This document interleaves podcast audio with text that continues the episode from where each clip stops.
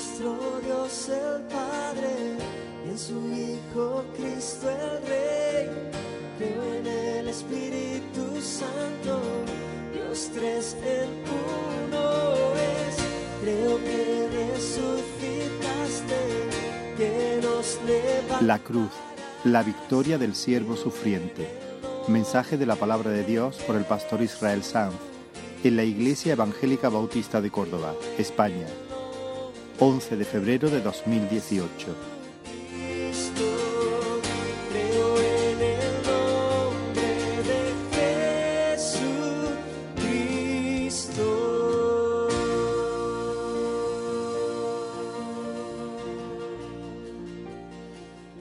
Marcos 15, versículo 20, y dice, después de haberle escarnecido, le desnudaron la púrpura y le pusieron sus propios vestidos y le sacaron para crucificarle.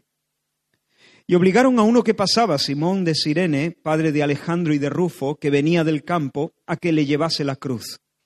Y le llevaron a un lugar llamado Gólgota, que traducido es lugar de la calavera, y le dieron a beber vino mezclado con mirra, mas él no lo tomó.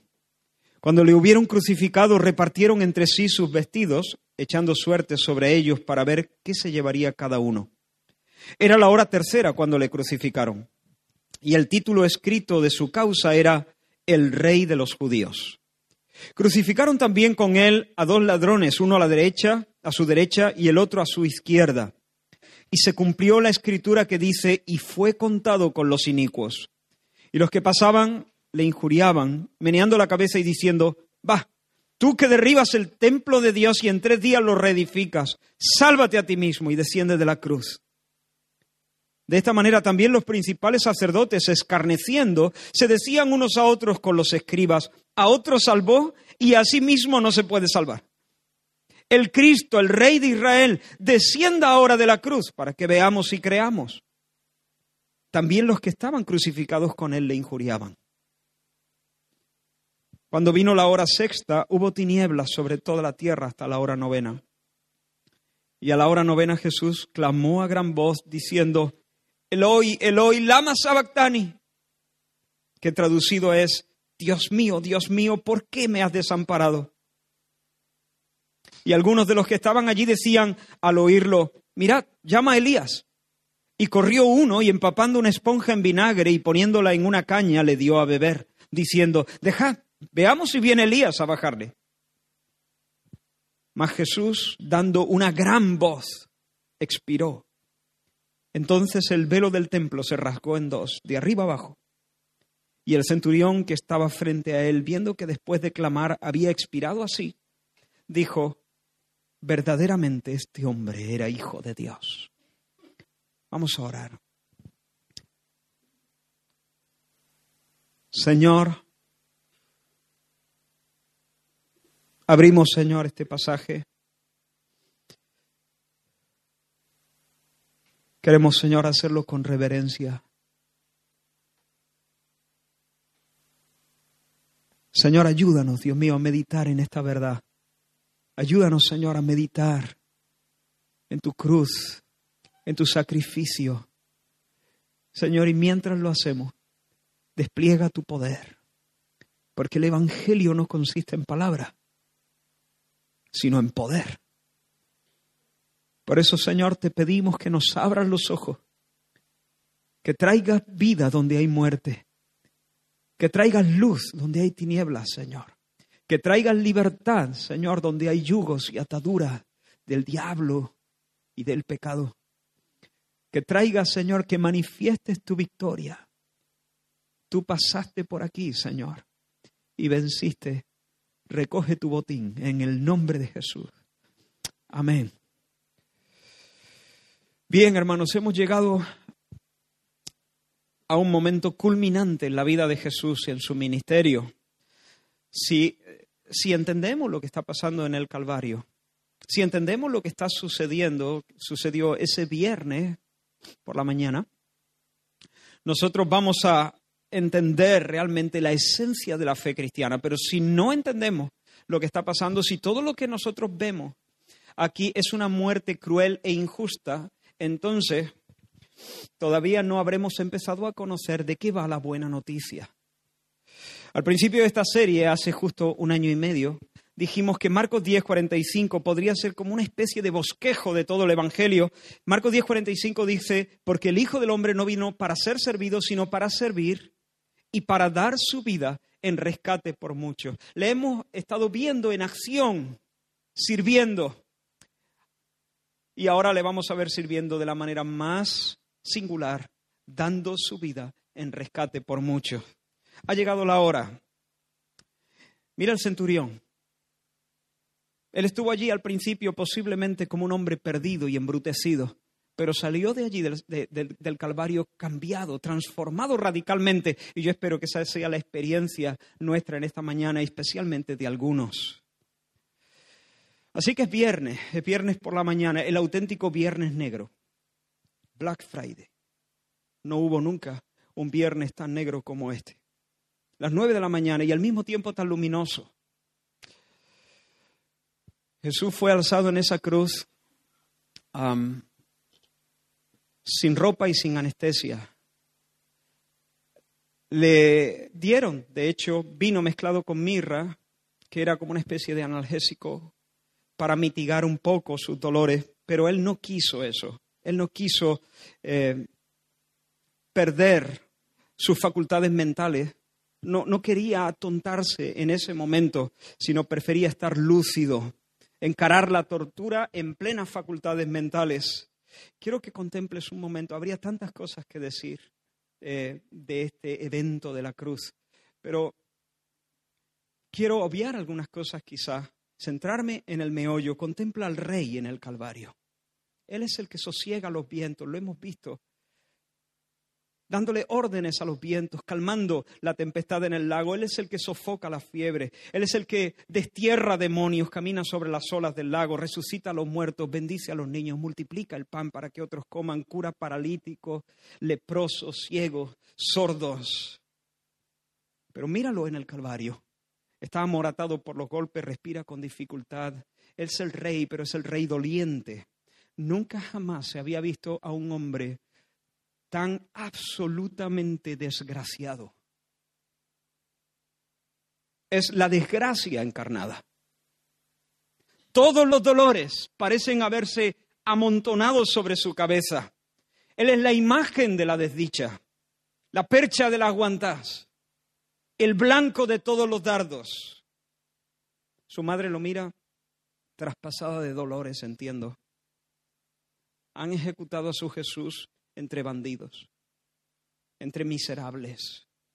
Su madre seguramente esperaba verle colmado de honores, hacer como un hombre honrado, pero fíjate, lo han, lo han contado con los peores, lo han empujado al pozo de la vergüenza, lo han llevado al lugar de la calavera donde se lleva la escoria de la tierra. Él nunca estuvo en camino de pecadores, él nunca se sentó en sillas de escarnecedores, él nunca estuvo con los viciosos, pero ahora le han hecho el capitán de los viciosos, el capitán de los pillos y de los bandidos. Ahora, hermanos, quiero que entendáis que en una cultura del honor, como es la cultura hebrea, la deshonra duele más que los clavos. Ser puesto entre los criminales duele más que los, que los clavos. Es preferible la muerte a la vergüenza. Es una humillación, Jesús, entre los bandidos. Pero a Jesús le dan las cosas, las dos cosas, la vergüenza y los clavos.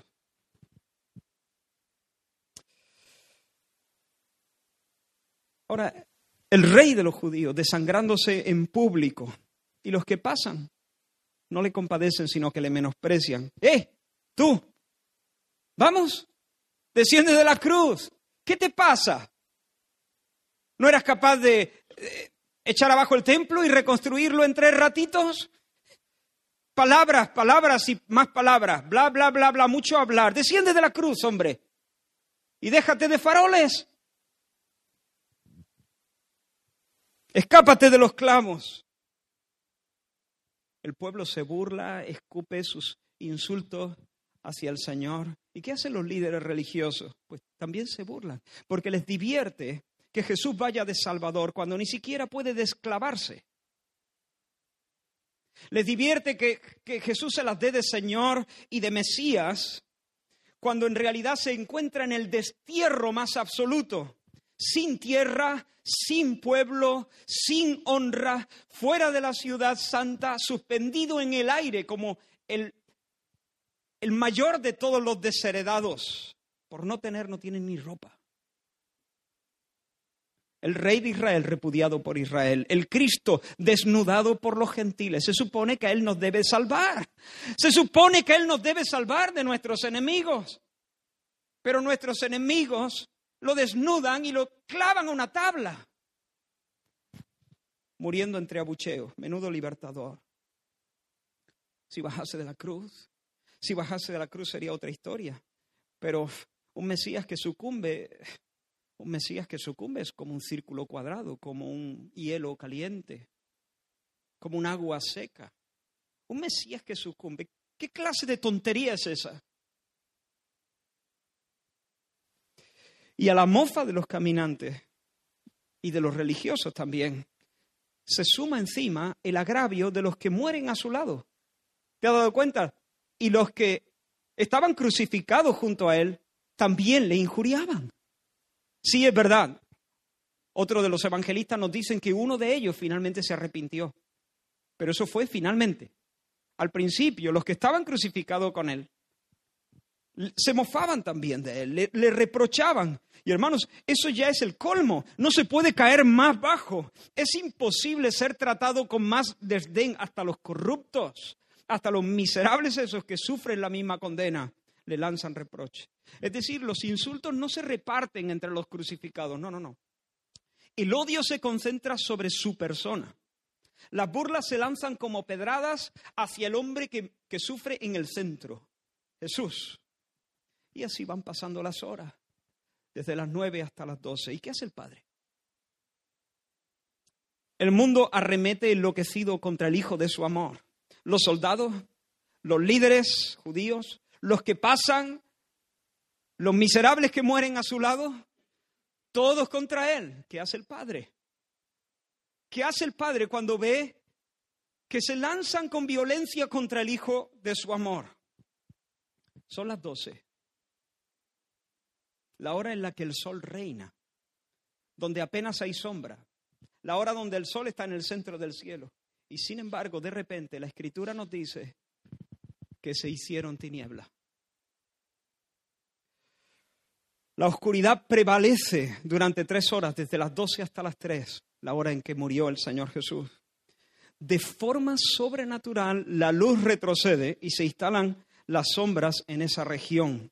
Y ahora, a lo largo de la escritura, las tinieblas, la oscuridad, son un símbolo de maldición, un símbolo de castigo. Por ejemplo, cuando Job eh, estaba tan, tan agobiado con el sufrimiento que le estaba eh, torturando, él lanzó una palabra de maldición, maldiciendo el día en que nació. Y él dijo, perezca el día en que yo nací, sea aquel día sombrío, y no cuide Dios de él desde arriba, ni claridad sobre él resplandezca.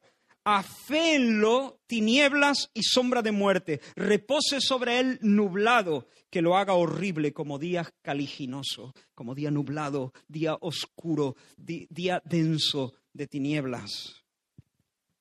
O por ejemplo, la profecía de Sofonía sobre el juicio del Señor. Dice, cercano está el día grande del Señor, cercano y muy próximo. Es amarga la voz del día del Señor. Gritará allí el valiente, día de ira aquel día día de angustia y de aprieto, día de alboroto y de asolamiento, día de tiniebla y oscuridad, día de nublado y entenebrecimiento. Así que en la escritura he puesto solamente dos ejemplos, pero hay muchos. En la escritura, oscuridad, tinieblas simbolizan de alguna manera la, el juicio de Dios. Dios se acerca para juzgar. Dios se acerca para condenar. Pues bien, hermanos, la noche se apoderó de aquel día, en señal de que el cielo estaba juzgando, que Dios se había acercado allí para golpear el Calvario con la misma plaga con la que azotó a Egipto. ¿Recuerda? También en Egipto Dios sacudió a esa nación con una plaga de tinieblas, oscuridad en toda la tierra de Egipto. Pues bien, ahora Dios manda oscuridad sobre el Calvario, oscuridad sobre, aquel, sobre aquella tierra. Hermanos, cuando Jesús nació, los ángeles iban y venían en misiones extraordinarias. Y cuando el Señor empezó su ministerio y descendió a las aguas del Jordán para ser bautizado por Juan el Bautista, Dios habló desde los cielos. Los cielos se abrieron y Dios habló, habló confirmando a, a Jesús su amor y dando testimonio de su identidad mesiánica.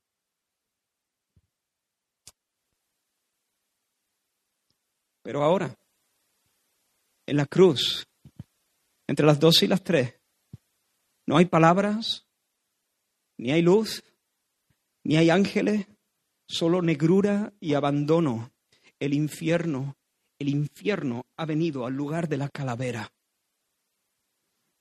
Nunca nadie estuvo tan solo. El desamparo es absoluto.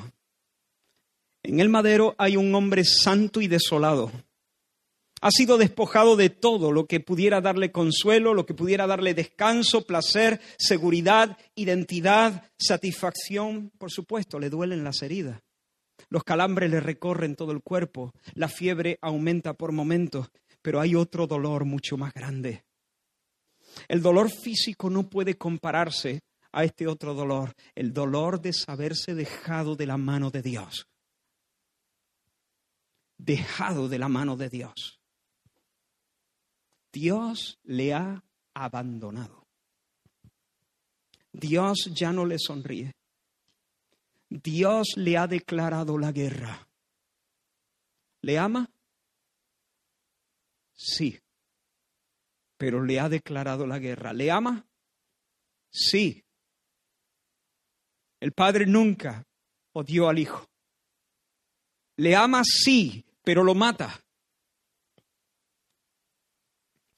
Todo está en su contra, los soldados romanos, los líderes judíos, los que pasan, los que mueren a su lado y el Padre. También el Padre ha entesado su arco y está disparando sus flechas contra el corazón del Hijo al que ama. Todo judío conocía bien la fórmula que Dios Padre había enseñado a Aarón por medio de Moisés para bendecir a la nación. En Números capítulo 6, el Señor habla con Moisés y le dice, habla a Aarón y a sus hijos y diles, así bendeciréis a los hijos de Israel. Jehová te bendiga y te guarde. Jehová haga resplandecer su rostro sobre ti y tenga de ti misericordia. Jehová alce sobre ti su rostro y ponga en ti paz. Shalom y pondrán mi nombre sobre los hijos de Israel y yo los bendeciré. Jehová te bendiga y te guarde. Jehová haga resplandecer su rostro. Jehová te sonría. Jehová te dé el ver su rostro y te llene, te colme de paz y te rodee con sus misericordias. En esta bendición está encapsulada, está encapsulado el secreto de la vida abundante. El secreto de la vida dichosa, la vida feliz que Dios te mire y te sonría, que te permita conocerle, conocer su rostro, que te permita portar su nombre, que te mire con benevolencia, con misericordia, que te proteja y que te regale permanente paz. Pero mientras dura la oscuridad, sobre Jesús cae como un mazo todo lo contrario. Que Jehová te maldiga, que Jehová te dé la espalda, que Jehová remeta contra ti trayendo juicio y tormento, que no te permita conocer la paz ni el descanso, que aleje de ti todo alivio y que acabe contigo. Eso es lo que está ocurriendo, todo lo contrario. Todo judío estaba familiarizado con las bendiciones y las maldiciones que Dios dio a Israel por medio de Moisés. En Deuteronomio capítulo 28, el Señor dijo, acontecerá que si oyeres atentamente la voz del Señor tu Dios, si tú prestas atención a su palabra y la obedeces, Dios te exaltará.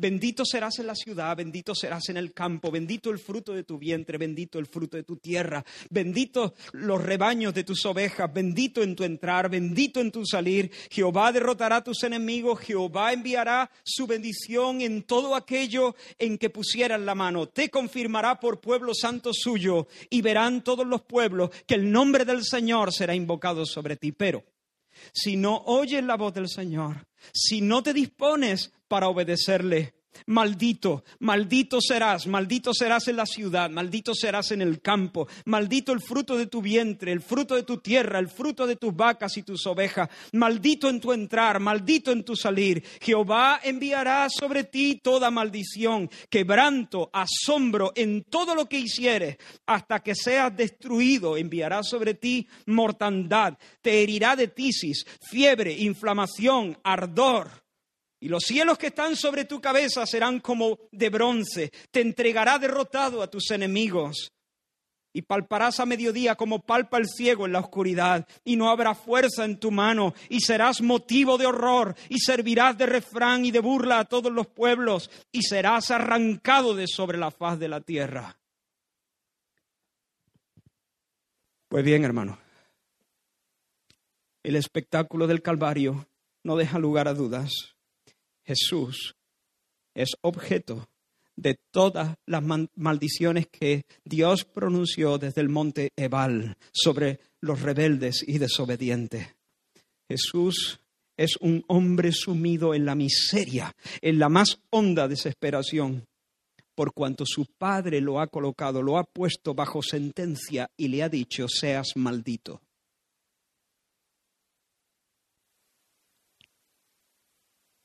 No lo odia, lo ama profundamente.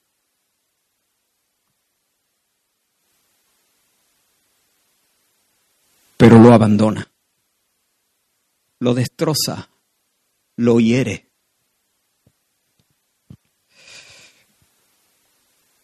A la hora novena, las tres de la tarde, Jesús clamó a gran voz diciendo, Eloi, Eloi, Lama Sabactani, que quiere decir, Dios mío, Dios mío, ¿por qué me has desamparado?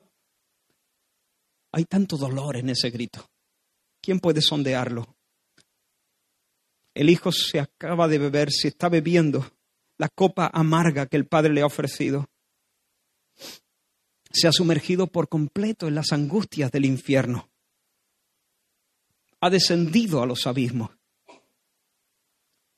Alguien ha dicho, en la cruz Jesús perdió todo el bien que tuvo antes, todo sentimiento de la presencia y el amor de Dios, todo sentido de bienestar físico, mental y espiritual, todo disfrute de Dios y de las cosas creadas, todo lo agradable y reconfortante de las amistades, y en su lugar no quedó sino soledad, dolor y un tremendo sentido de la malicia y la insensibilidad humanas y el horror de una gran oscuridad espiritual. J. Packer en su libro El conocimiento del Dios Santo.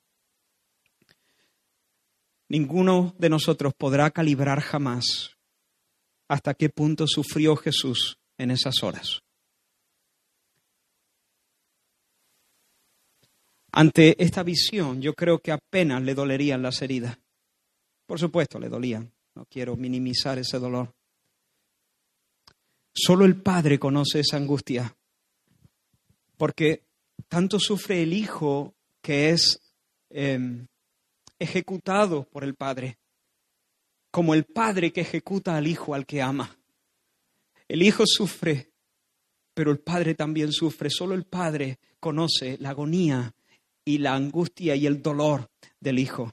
Por eso hay comunicaciones en la cruz de Cristo entre el Padre y el Hijo que nosotros no podemos nunca entender jamás.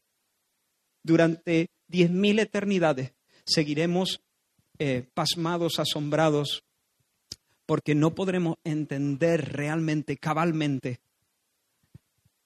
las cosas que pasaron en el corazón del Hijo y del Padre en este momento. Algunos pensaron que estaba llamando a Elías, y según la tradición, el profeta Elías, que había sido arrebatado sin conocer la muerte, de cuando en cuando eventualmente asistía a los que a los piadosos que pasaban por tribulaciones. Así que cuando le escucharon decir, Eli, eh, Eli, Eli, lama sabactani, o en arameo, Eloi, Eloi, lama sabactani. Ellos pensaron, mira, está llamando a Elías, quiere que le socorra. Y le dieron a beber vinagre con, sí, vinagre. Pero no lo hicieron por compasión, no lo hicieron para, digamos, eh, apiadarse de él y mitigar sus dolores. Lo hicieron para, para que no se les desmayara. Dale algo de beber, a ver si no se, nos va a desmayar y esto se está poniendo interesante. Dale algo que, que aguante, que aguante a ver si viene Elías. Que no se nos desplome tan pronto. Lo trataron como al tonto del pueblo, como al loco de la colina. Miradle un momento, sin atractivo, despreciado, desechado, hombre de penas, hombre de quebrantos, herido y abatido, tocado y hundido, maldito por Dios, porque maldito por Dios es el colgado, dice Deuteronomio 21, 22. Maldito por Dios, 23, perdón, es el colgado. Si alguno hubiere cometido algún crimen digno, digno, de muerte y lo hicierais morir y lo colgareis en un madero, no dejaréis que su cuerpo pase la noche sobre el madero, sin falta lo enterrarás el mismo día, porque maldito por Dios es el colgado. Y no contaminarás tu tierra que Jehová tu Dios te da por heredad. Maldito de Dios.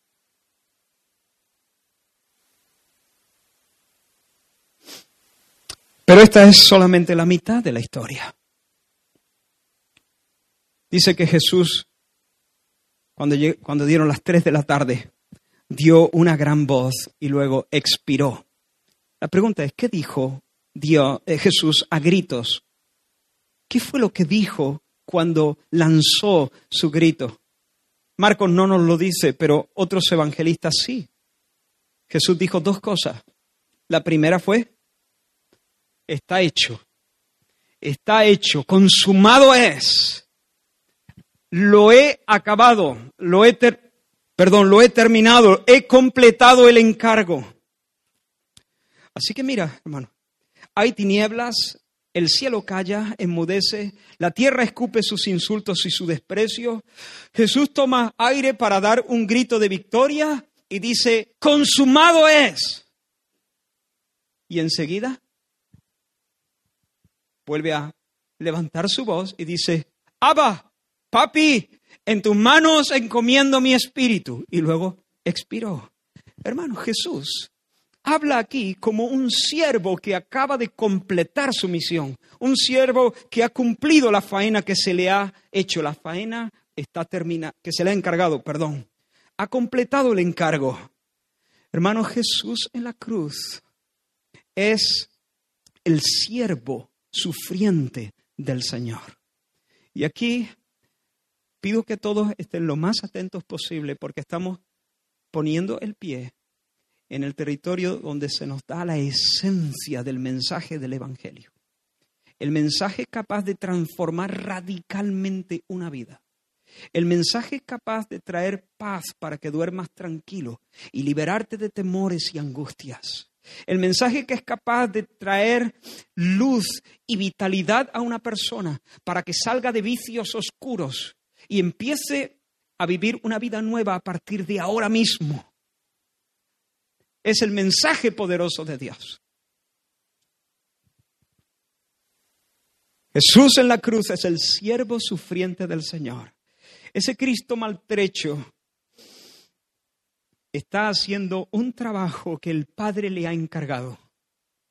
Y cuando dan las tres de la tarde, proclama triunfante que el trabajo ha quedado hecho.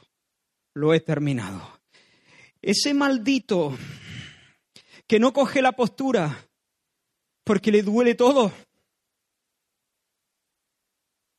Ese maldito que se mueve sobre las maderas ha sido destinado desde antes de la fundación del mundo para morir ese viernes como un sustituto de los pecadores, como portador de las rebeliones de los rebeldes y de la perversión de los perversos.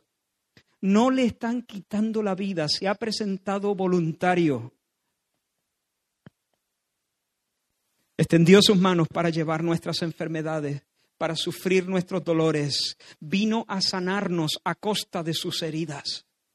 recibió el castigo necesario para restaurar y asegurar para siempre nuestra paz con Dios. Él recibió el castigo necesario para asegurar, para restaurar y asegurar para siempre nuestra paz con Dios. Sí, por supuesto, fue molido, fue triturado bajo el santo furor de Dios, pero fue herido por nuestras rebeliones, no por las suyas. Fue molido por nuestros pecados, no por los suyos. Recibió el castigo de los pecados que nunca había cometido. Isaías lo describe perfectamente en el capítulo 53 del libro que lleva su nombre, hablando del Mesías y de este evento de la cruz. Él dijo, despreciado y desechado entre los hombres. ¿Sobre quién se ha manifestado el brazo del Señor? ¿Dónde podremos ver el poder del, del Señor? ¿A dónde tenemos que ir para ver el brazo desnudo, hacedor de maravillas y de proezas? ¿En qué lugar se ha manifestado la potencia de Dios? ¿Sobre quién se ha manifestado el brazo del Señor? Sobre uno que veremos sin atractivo, despreciado y desechado entre los hombres, varón de dolores, experimentado en quebranto, y como que escondimos de él el rostro fue menospreciado y no lo estimamos. Ciertamente, llevó él nuestras enfermedades y sufrió nuestros dolores. Nosotros le tuvimos por azotado, por herido de Dios y abatido. Y sí lo fue. Herido de Dios y abatido. Pero él fue herido, sigue diciendo, por nuestras rebeliones molido por nuestros pecados. El castigo de nuestra paz fue sobre él y por su llaga fuimos nosotros curados. Todos nosotros nos descarriamos como ovejas, cada cual se apartó por su camino, pero el Señor Jehová cargó sobre él el pecado de todos nosotros. En su siervo, Dios Padre atacó todos los vicios que odia en su siervo Jesús, Dios Padre atacó todos los vicios que odia. En Jesús, Dios Padre mostró su repulsa y su asco infinito hacia el pecado y hacia los pecadores que perseveran en el pecado. En la cruz, Dios hizo lo que prometió hacer, castigar el pecado con la muerte eterna. En la cruz, Dios vindica su propia santidad y su propia justicia y al mismo tiempo, bendito sea su nombre, provee la base para perdonar al pecador. Lo he hecho, consumado es. ¿Qué es lo que ha hecho exactamente? ¿Qué es lo que se ha completado exactamente? Miren lo que dice Pablo en su carta a los romanos, en el capítulo 3, versículos del 23 al 26, el apóstol dice, por cuanto todos pecaron y están destituidos de la gloria de Dios, es decir, todos pecaron y no alcanzan la aprobación de Dios. Todos pecaron y nadie alcanza la aprobación de Dios. Cada persona bajo este techo es ha pecado y no alcanza el bien hecho de parte de Dios. Dios no puede decirte a ti, examinando tus obras, Dios no puede decirte, bien, un 5, venga, aunque sea pelado. No, un cero, un cero, un cero, un cero, un cero Abraham, un cero Joaquín, un cero José María, Loli, un cero. Nadie alcanza el favor de Dios. Todos están destituidos de la aprobación de Dios al examinar tus obras. Todos pecaron y están destituidos de la gloria de Dios. Y sigue diciendo el apóstol Pablo, mira, siendo justificados gratuitamente por su gracia, mediante la redención que es en Cristo Jesús. Y ahora atento, a quien Dios puso como propiciación por medio de la fe en su sangre para manifestar su justicia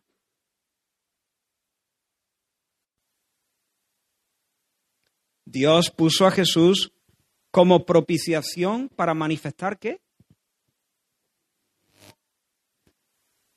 ¿No te resulta raro eso?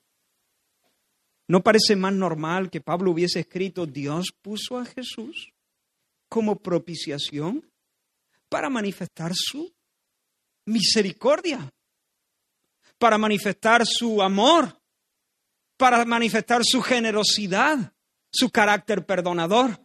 Pero no, dice que Dios puso a Jesús como propiciación por medio de la fe en su sangre para manifestar su Jesús en la cruz está en la cruz porque ¿quién lo ha puesto allí? Lo leo otra vez. A quien Dios puso como propiciación. ¿Quién lo ha puesto? Dios. Jesús en la cruz, ese hombre maltrecho, en oscuridad, recibiendo la burla del mundo, abandonado por Dios. Dios ha hecho eso para manifestar qué? Su propia justicia.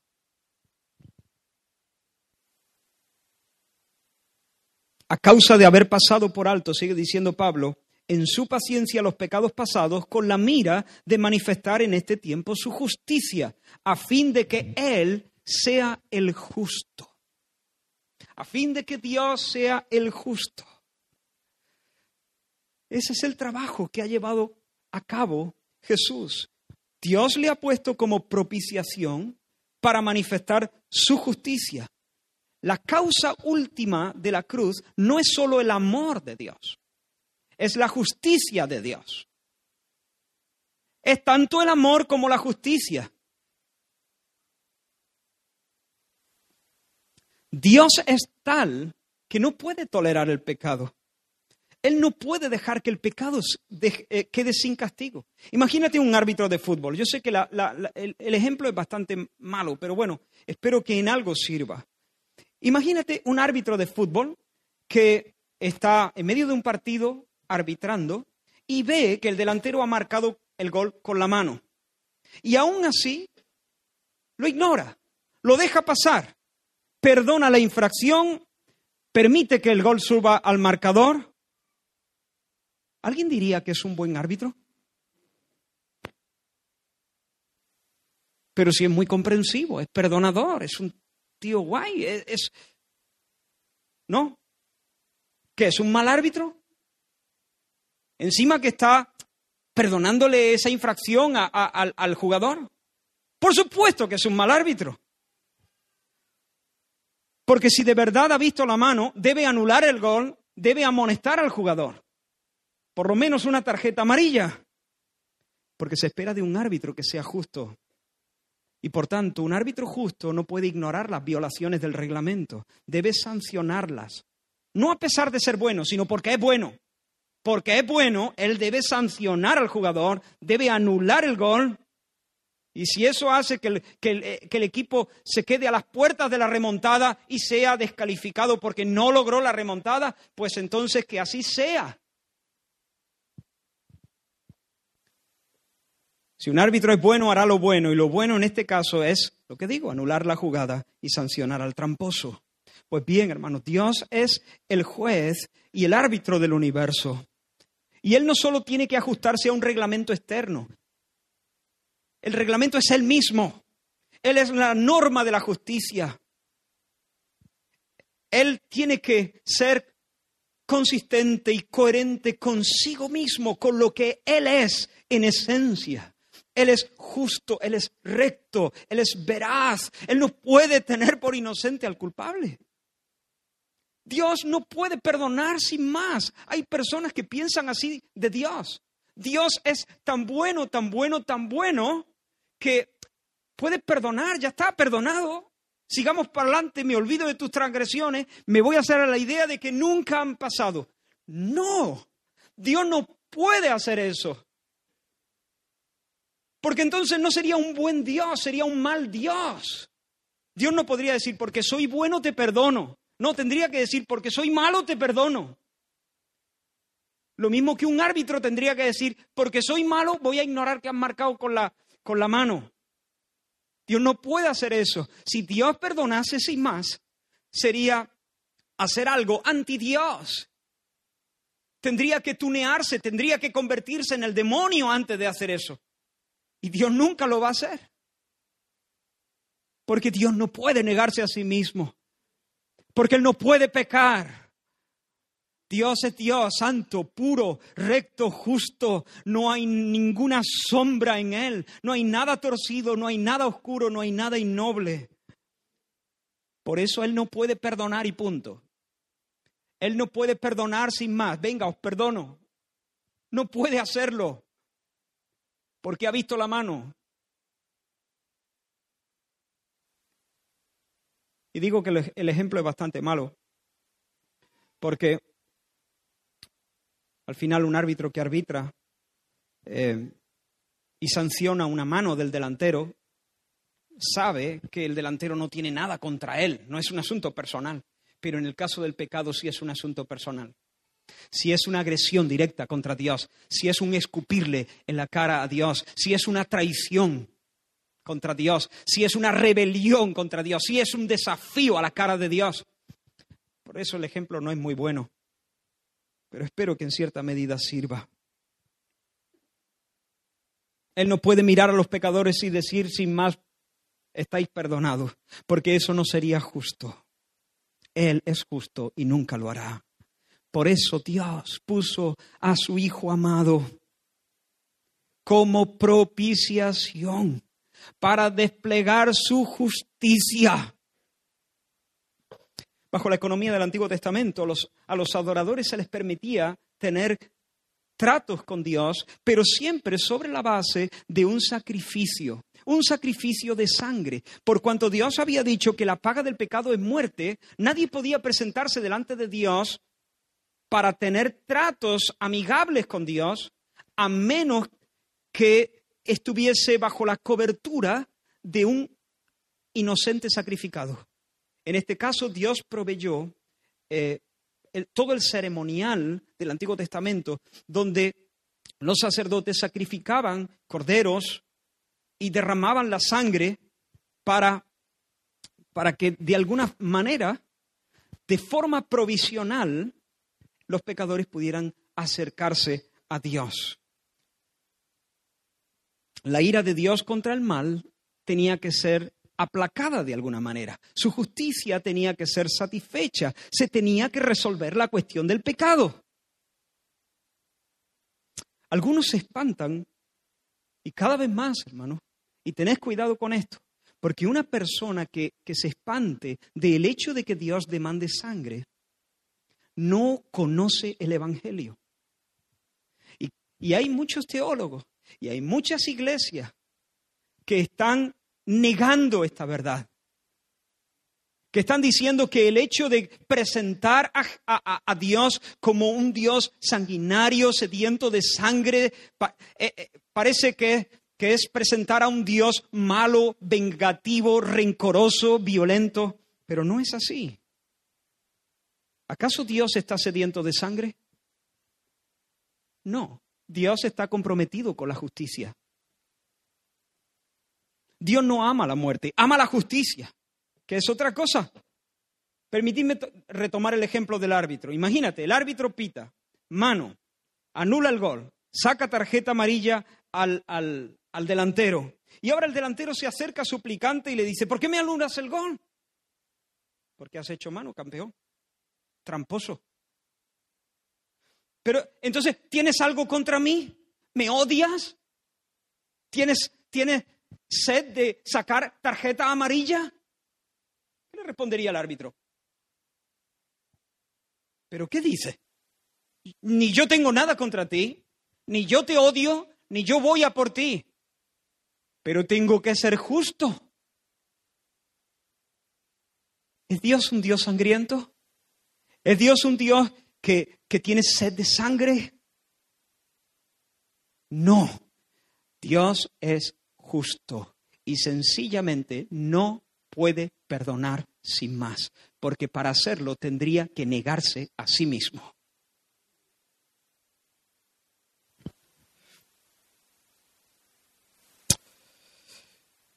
En el gran día de la expiación, el Yom Kippur, al sumo sacerdote se le permitía entrar al lugar santísimo, el lugar donde Dios se manifestaba sobre su trono, el arca. Sobre la tapa del arca había dos querubines tallados en oro. Y entre los querubines se manifestaba la Shekinah, la nubecita que era el símbolo de la presencia inmediata de Dios. Y allí el sumo sacerdote tenía que presentarse trayendo la sangre del, cordero sacrificado en el altar. Antes de matar al animal, imponía sus manos sobre la cabeza, de tal manera que los pecados de él y del pueblo fuesen imputados sobre el animal. Y entonces, una vez hecho eso, sacrificaban al, al, animal, recogían la sangre y el sumo sacerdote entraba al lugar santo, lugar santísimo, detrás del velo y ponía, rociaba la sangre, salpicaba con la sangre la tapa del arca. Dios veía la sangre y sobre esa base, bien, el pecado ha sido tratado. Bien, yo puedo ser entonces considerado justo porque no estoy haciendo la vista gorda. El pecado está siendo tratado. Y entonces a partir de ahí podemos tener comunión. ¿Se entiende eso? ¿Cómo se llamaba la tapa del arca? El propiciatorio. Porque en ese lugar, sobre la base del sacrificio, Dios entonces, y solo entonces, podía serle propicio al sumo sacerdote y a todo el pueblo. El propiciatorio.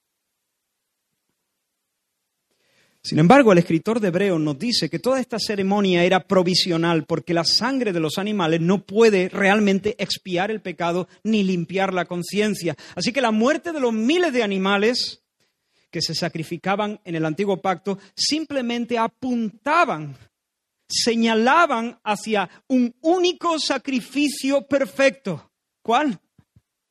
El sacrificio de Jesús en la cruz del Calvario de 9 a 3 de la tarde aquel viernes como un, como un evento histórico, real, no mitológico, sino un evento histórico. Jesús es el chivo expiatorio, Jesús es el cordero de Dios. Y su sangre, es decir, su vida, su muerte en la cruz, que es lo mismo, su sacrificio, es el sacrificio que carga con la ira de Dios y que aplaca la ira de Dios para que Dios nos sea propicio. Así que cuando el Señor dice, está hecho, está diciendo, bien, he soportado el furor de Dios. He aplacado la ira de Dios. He absorbido el juicio de Dios. Me he entregado sin reserva para que Dios muestre en mí toda su severidad y toda su justicia. Dios ha dado el pago por los pecados particulares de cada uno de los que habrían de creer en Jesús y de todos los santos salvos bajo la economía, bajo el Antiguo Testamento. Se ha hecho justicia. La santidad de Dios ha sido vindicada. Nunca más entonces Dios estará airado contra mí. En adelante el Señor puede ser propicio a su pueblo. Y en base a, esta, a este sacrificio, hermanos, hay completa redención. ¿Recordáis lo que, lo que había dicho Pablo en Romanos 3?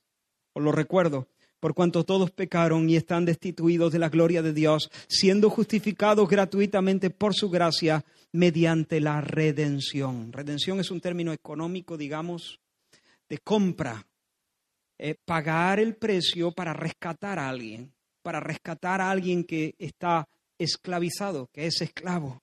Pues en base al sacrificio propiciatorio de Jesús, en base a su expiación, cubriendo los pecados, tratando el pecado, absorbiendo la ira de Dios, aplacando la ira de Dios. En base a eso hay redención para todos, para todo su pueblo. Somos rescatados de la maldición de la ley, la maldición impuesta sobre nosotros por violar la ley de Dios. Somos rescatados del poder y de las consecuencias del pecado. Somos rescatados del diablo que nos tenía cautivos. Se nos da libertad, se nos da esperanza. Ya no estamos más bajo su dominio, somos trasladados al reino de su amado Hijo. El Rey nos ha sacado del cepo y nos ha metido en sus cámaras nos ha metido en su habitación. Él ha pagado el precio del rescate y ahora somos suyos, porque el Hijo del Hombre no vino para ser servido, sino para servir y para dar su vida en rescate, rescate por muchos. Y cantaban un nuevo cántico. Apocalipsis 5:9, digno eres de tomar el libro y de abrir sus sellos, porque tú fuiste inmolado y con tu sangre, es decir, con tu muerte, nos has redimido, nos has rescatado para Dios de todo linaje y lengua y pueblo y nación.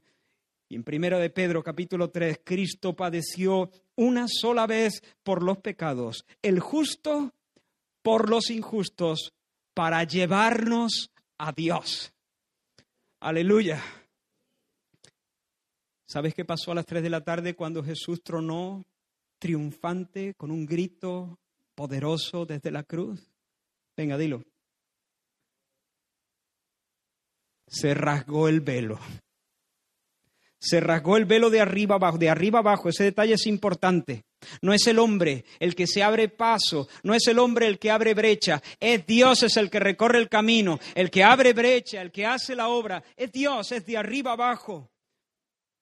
Las pieles no se rompieron por la acción del hombre. El velo, por cierto, no piense en una cortinita como la de tu casa. El velo tenía un grosor que parecía un muro, con pieles y telas. Eh, romper eso era, era, más difícil que tirar el muro de algunas de, de, de vuestras casas. La mía está muy bien hecha.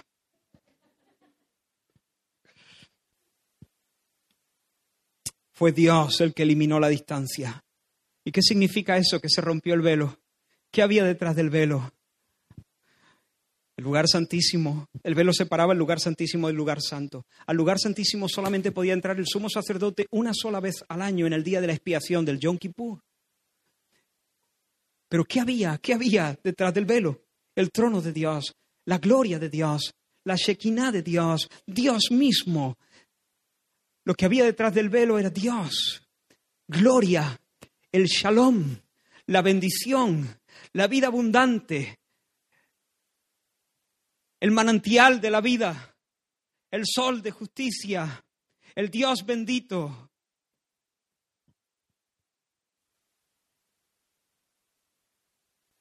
Si hay un Dios bueno y poderoso y que nos ama, vivir separado de Él es la mayor de las desgracias y vivir en su presencia es la mayor de las bendiciones. Por eso la remoción del velo es la invitación más dulce y más amable que alguien pueda recibir. Porque detrás del velo está Dios y donde Dios está, allí hay bendición y vida eterna, hay delicias a su diestra para siempre, hay paz, hay vida, hay abundancia, hay gracia, hay luz, hay descanso, hay identidad, hay reposo, hay belleza, hay orden, hay plenitud, hay realización, hay placer. Delicias a su diestra para siempre. Allí de nuevo podemos cara a cara con Dios recibir la palabra amable, Jehová te bendiga. No, no, no, allí no es Jehová, allí ya es definitivamente. Allí es donde se nos dice, Jehová te bendice y te guarda. Jehová hace resplandecer para siempre su rostro sobre ti. Jehová tiene para siempre, por siempre jamás de ti misericordia. Jehová pone para siempre, por siempre jamás sobre ti su shalom. Y cuando Dios da mandamiento para salvarnos, estamos a salvo y nadie nos puede arrebatar de su mano. Cuando traspasamos el velo, estamos en la presencia del bendito, el manantial de la vida la fuente de los placeres, el gozo de los gozos. Se me acaban las palabras, qué torpe soy. Y todavía no hemos empezado.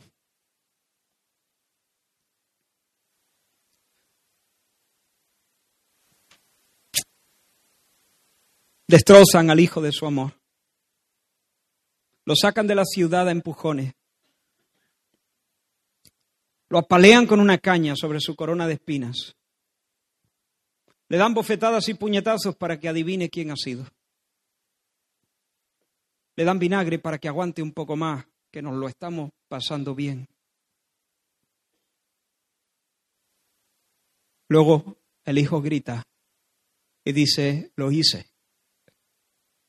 Y Dios en lugar de mandarnos a todos al infierno, nos rompe el velo y nos dice adelante.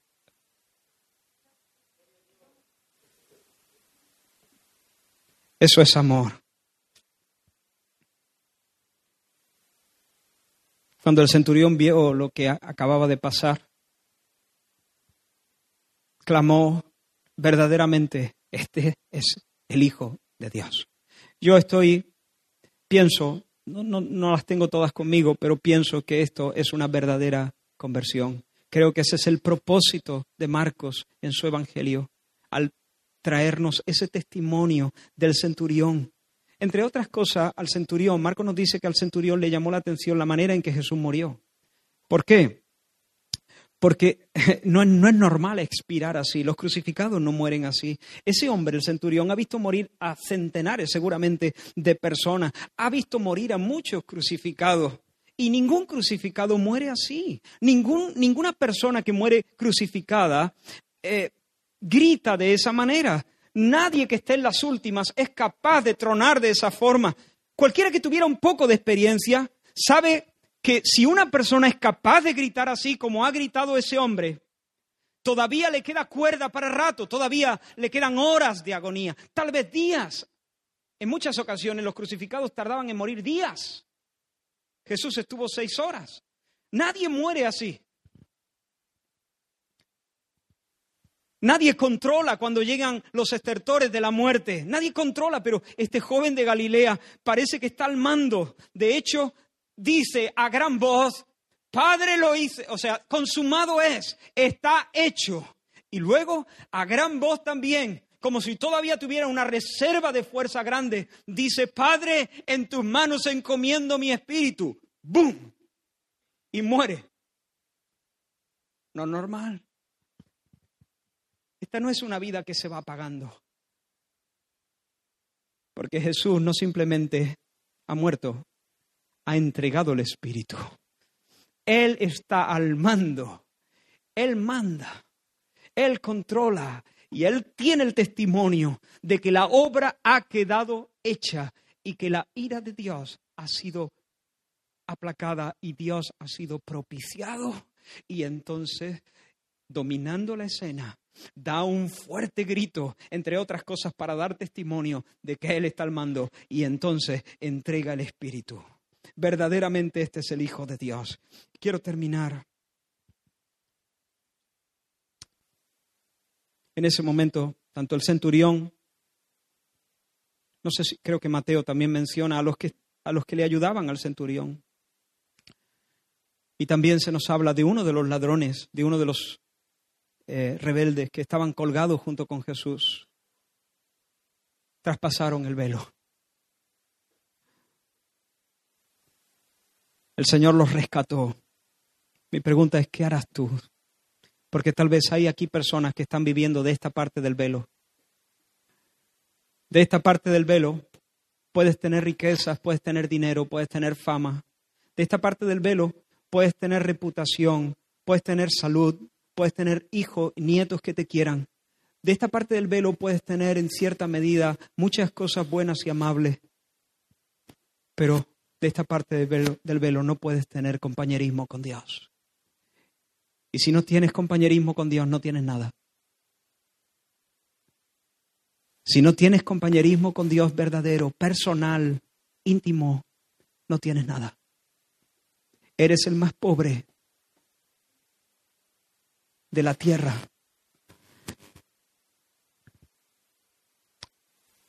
Pero si tienes a Dios, entonces lo tienes todo. Nada te falta. Y quiero decirte para terminar, el camino está abierto. Jesús murió haciéndose maldición por nosotros para libertarnos, para librarnos, para redimirnos de la maldición de la ley. Y ahora tenemos acceso por Jesús a través del camino nuevo que Él abrió, a través de Él mismo, de su muerte. Él se establece como el camino. Él es el camino. Nadie va al Padre si no es a través de Él. Hay un camino al Padre. Quiero preguntarte, ¿crees el, el mensaje, la noticia que te estoy dando? ¿Crees que Jesús no solamente fue un hombre violentamente asesinado y torturado en la cruz del Calvario, sino que fue el sustituto de los pecadores? ¿Crees que el Padre ejecutó sentencia, la sentencia que tú merecías? ¿Crees de corazón en eso? ¿Crees que Él ocupó tu lugar? Así es como tú deberías haber sido tratado, por hacer lo que has hecho. ¿Lo crees de verdad? ¿Eso es lo que tú mereces? Ser ejecutado por Dios, que Dios te mire y te diga, maldito sea. ¿Quién ha llegado a entender que por tus obras, por lo que tú has hecho, tú mereces que Dios te mire y acabe contigo? ¿Alguien aquí es consciente de que eso es lo que merece realmente? Alguien puede decir yo, yo merezco. En base a mi conducta, a lo que yo he hecho, a lo que yo he deseado, a lo que yo he pensado, yo merezco ser maldito por Dios. ¿Alguien? Bueno, quizá no todos se lo creen. Hay personas aquí que tal vez piensan que son buenas personas, pero con todo el respeto, no lo eres, eres una mala persona. Eres una buena persona porque te comparas con otros. Y comparándonos unos con otros, claro, yo me comparo con Hitler y soy una buena persona. Pero de nada te sirve compararte con otro, porque realmente el juicio se establece sobre la medida que Dios pone y la regla es Cristo. Eres una mala persona, no has guardado la ley, no has amado a Dios con todo tu corazón. Y no hay un pecado mayor que ese. Pero ahora eres consciente de que Jesús se bebió esa copa de maldición en tu lugar. ¿Crees de verdad que ahora el pecado, tus pecados concretos, los tuyos, los que tú has cometido, es más, los que tú pudieras cometer, si tú entiendes esto, esto nunca será una excusa para pecar alegremente. Pero crees que han sido expiados, han sido cubiertos, han sido tratados de manera satisfactoria en, el, en la obra que Jesús hizo en la cruz. ¿Crees que la ira de Dios ha sido aplacada? Y ya Dios no te frunce el ceño. Ya no hay más oscuridad. Ya no hay más golpes, ya no hay más lágrimas, ya no hay más abandono. Se lo bebió todo el Señor Jesús sobre el Calvario.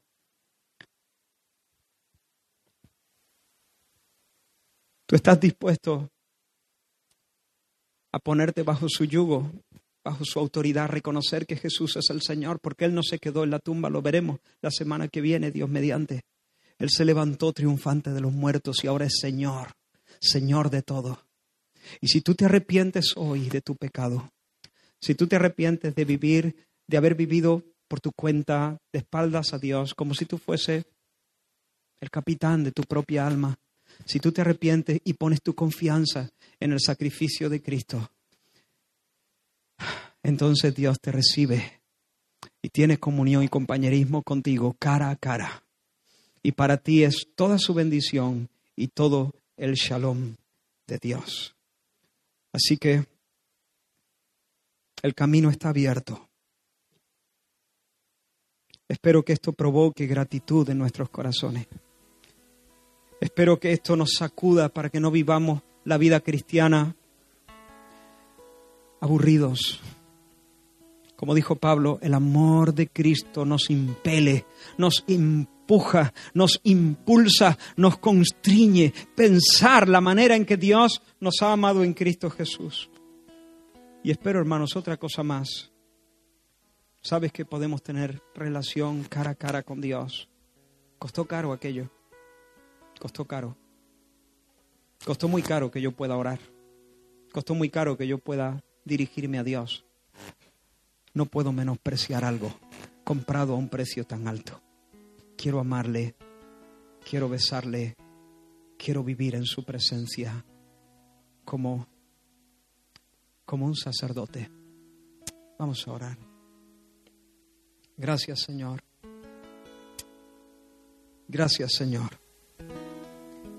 Trae arrepentimiento en aquellos que todavía no te conocen. Trae convicción de su pecado y de su maldad. Pero también trae, Señor, la luz de tu verdad. Señor, que haya una comprensión profunda de lo que tú has hecho en la cruz del Calvario a favor de los pecadores, Señor. Y que hoy, Señor, haya gozo y haya alegría en los cielos, porque pecadores hayan pasado de muerte a vida. En el nombre de Jesús. Vamos a cantar un canto que habla de la cruz.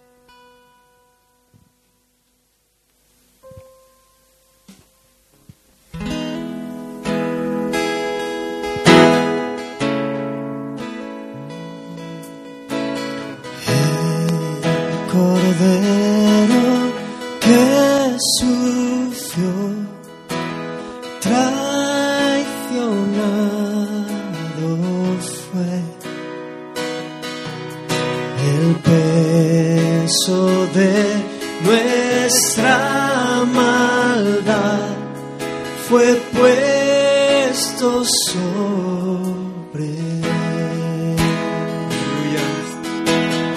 En silencio soportó